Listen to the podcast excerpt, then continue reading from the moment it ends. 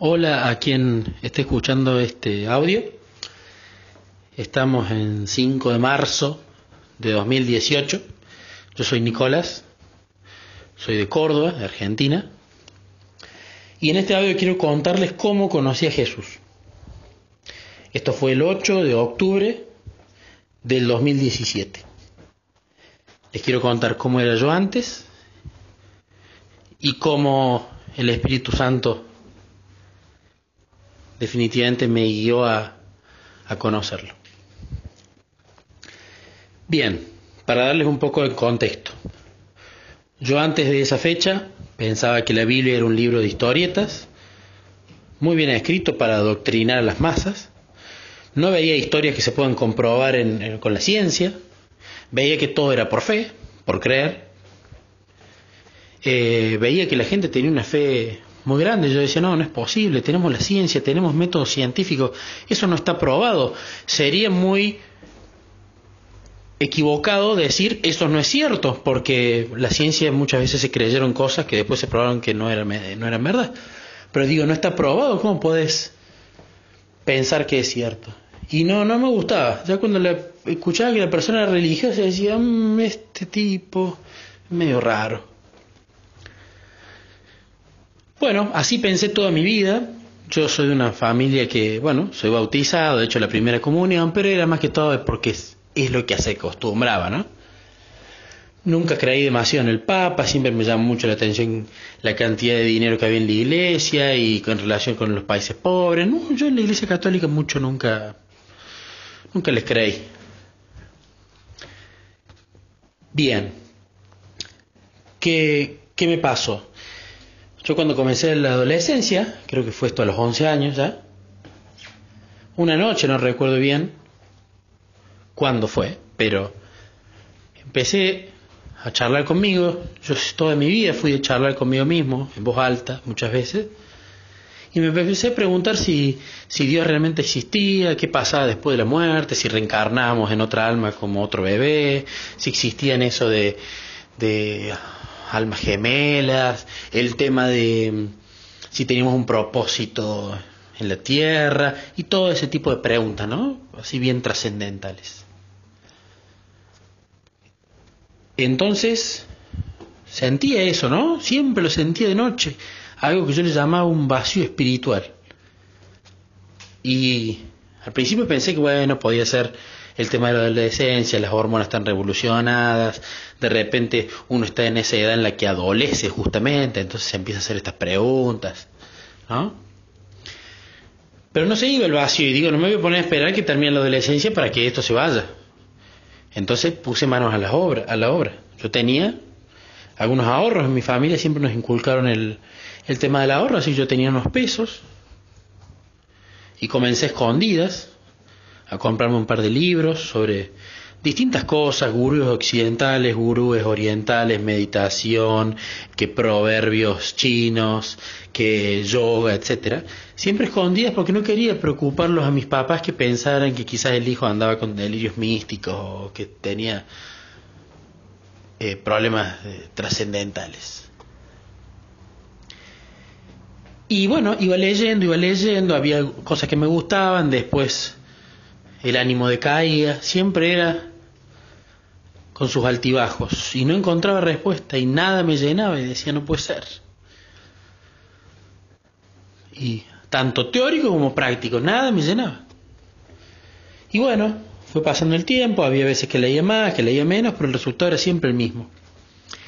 Y después, bueno, ese vacío espiritual se fue tapando con ambiciones terrenales, ¿no? Bueno, las chicas, uno le empiezan a gustar las chicas, en mi caso me gustaba salir a bailar, entonces uno le gustaba salir a bailar, que la música que uno empieza a escuchar, que mm, uno ya en el secundario empieza a pensar a qué va a estudiar en la universidad para eh, ver qué, qué va a hacer cuando sea grande.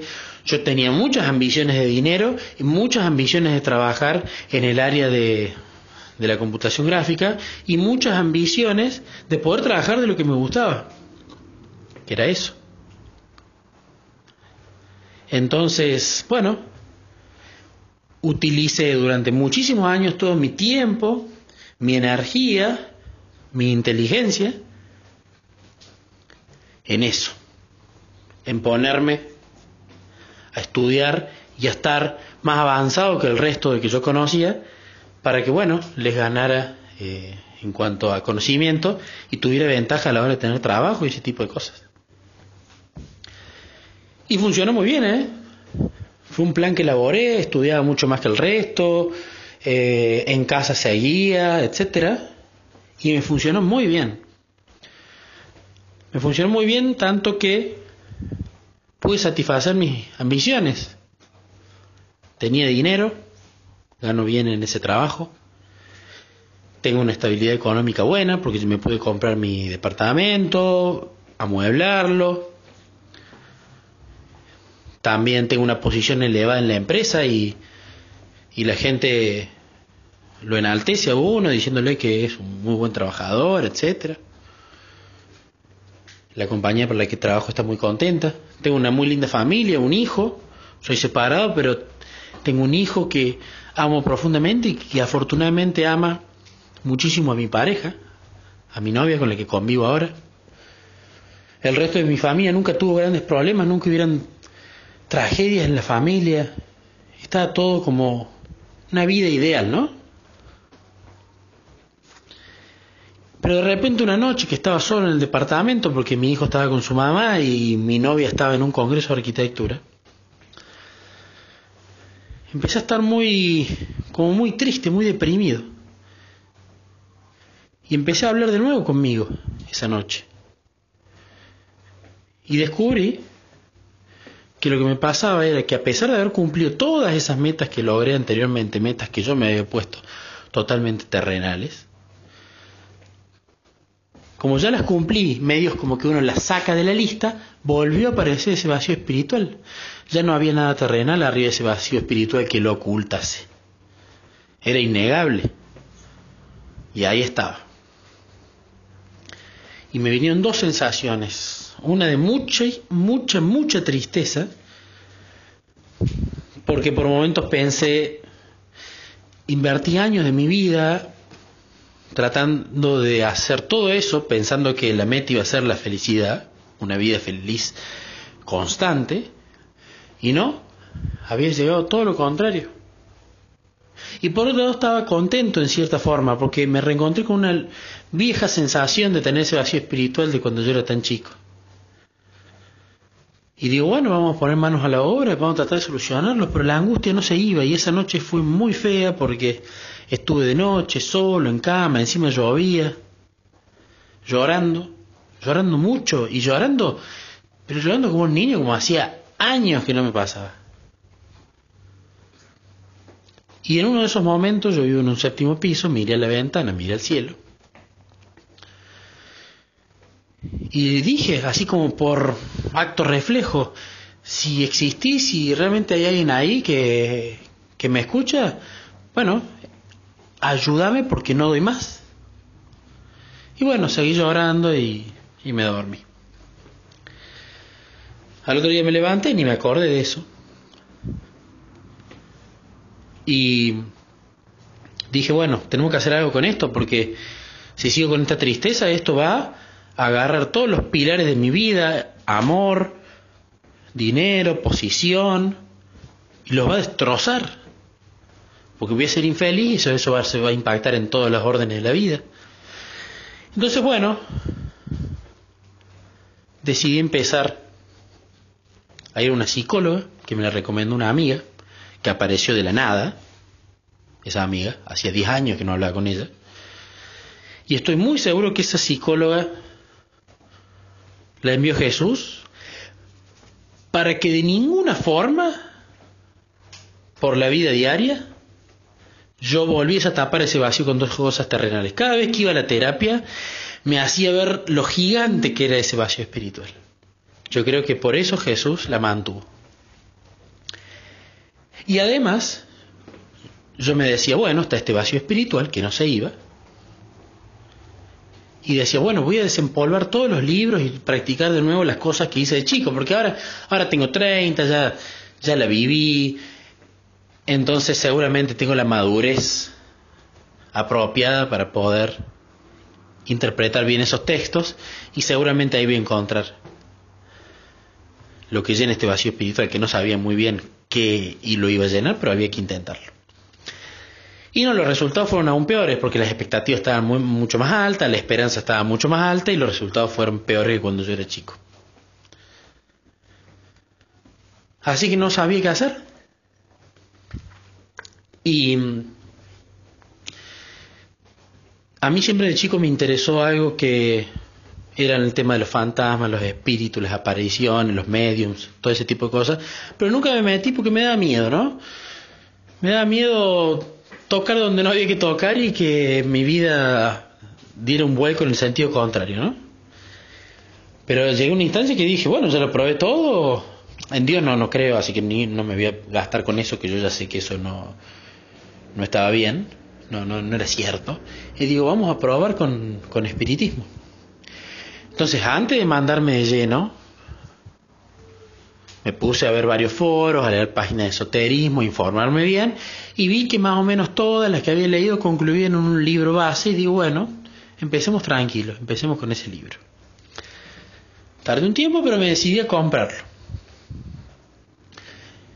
Y digo, bueno, lo vamos a comprar, lo estaba por encargar, y cuando estaba a punto de encargarlo para que me lo envíen, me vino un pensamiento a la mente que no era mío, hoy en día me doy cuenta que no era mío, que eso fue el Espíritu Santo. Uno ya cuando ha practicado momentos de solas se da cuenta cuando esos pensamientos no vienen de uno. Y me vino un pensamiento que, gracias a Dios, vino porque me hizo dar el volantazo y no meterme en el camino del espiritismo, donde ahora que estoy más informado, hubiese sido muy complicado salir. Y el pensamiento que vino fue el siguiente. Les voy a dar el contexto para que se entienda. El pensamiento fue una charla con un amigo que se llama Daniel Muñoz. Daniel Muñoz es un adventista del séptimo día, adventista de cuna, muy buen pibe, eh, que yo le entrevisté en, la compañía para la que trabajo. Necesitamos un miembro del equipo para desarrollar software y necesitamos uno de un seniority alto.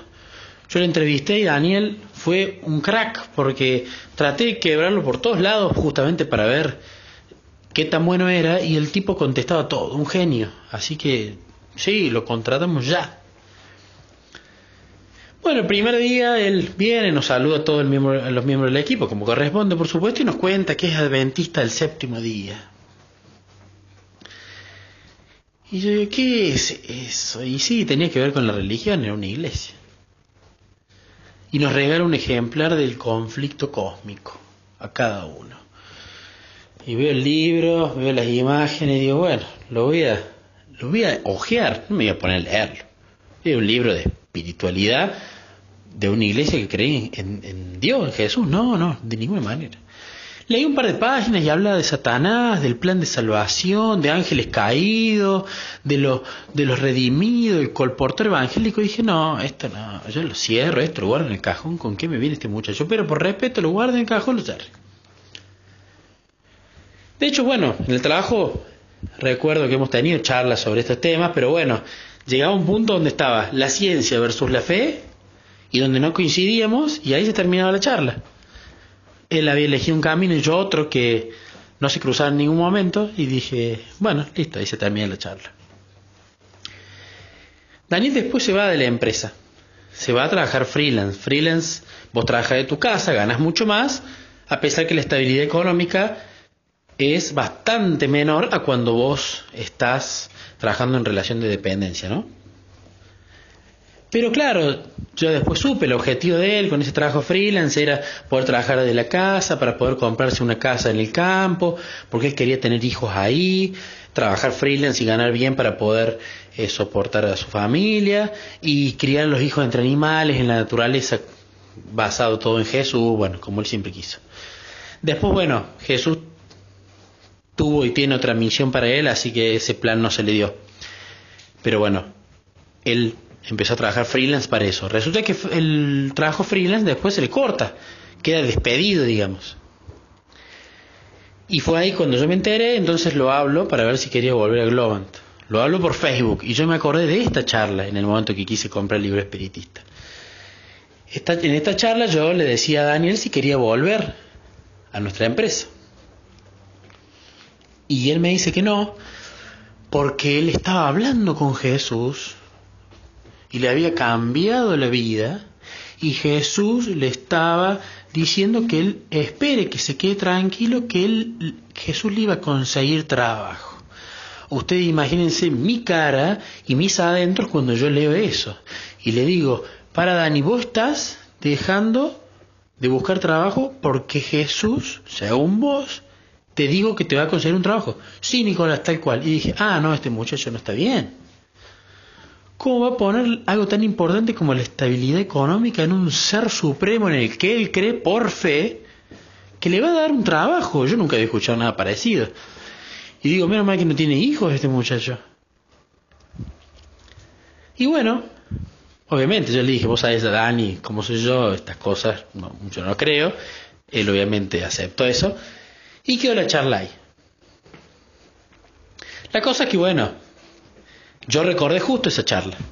Daniel justamente ahora está trabajando en Estados Unidos para Amazon, que era el trabajo que le iba a conseguir Jesús y que lo consiguió.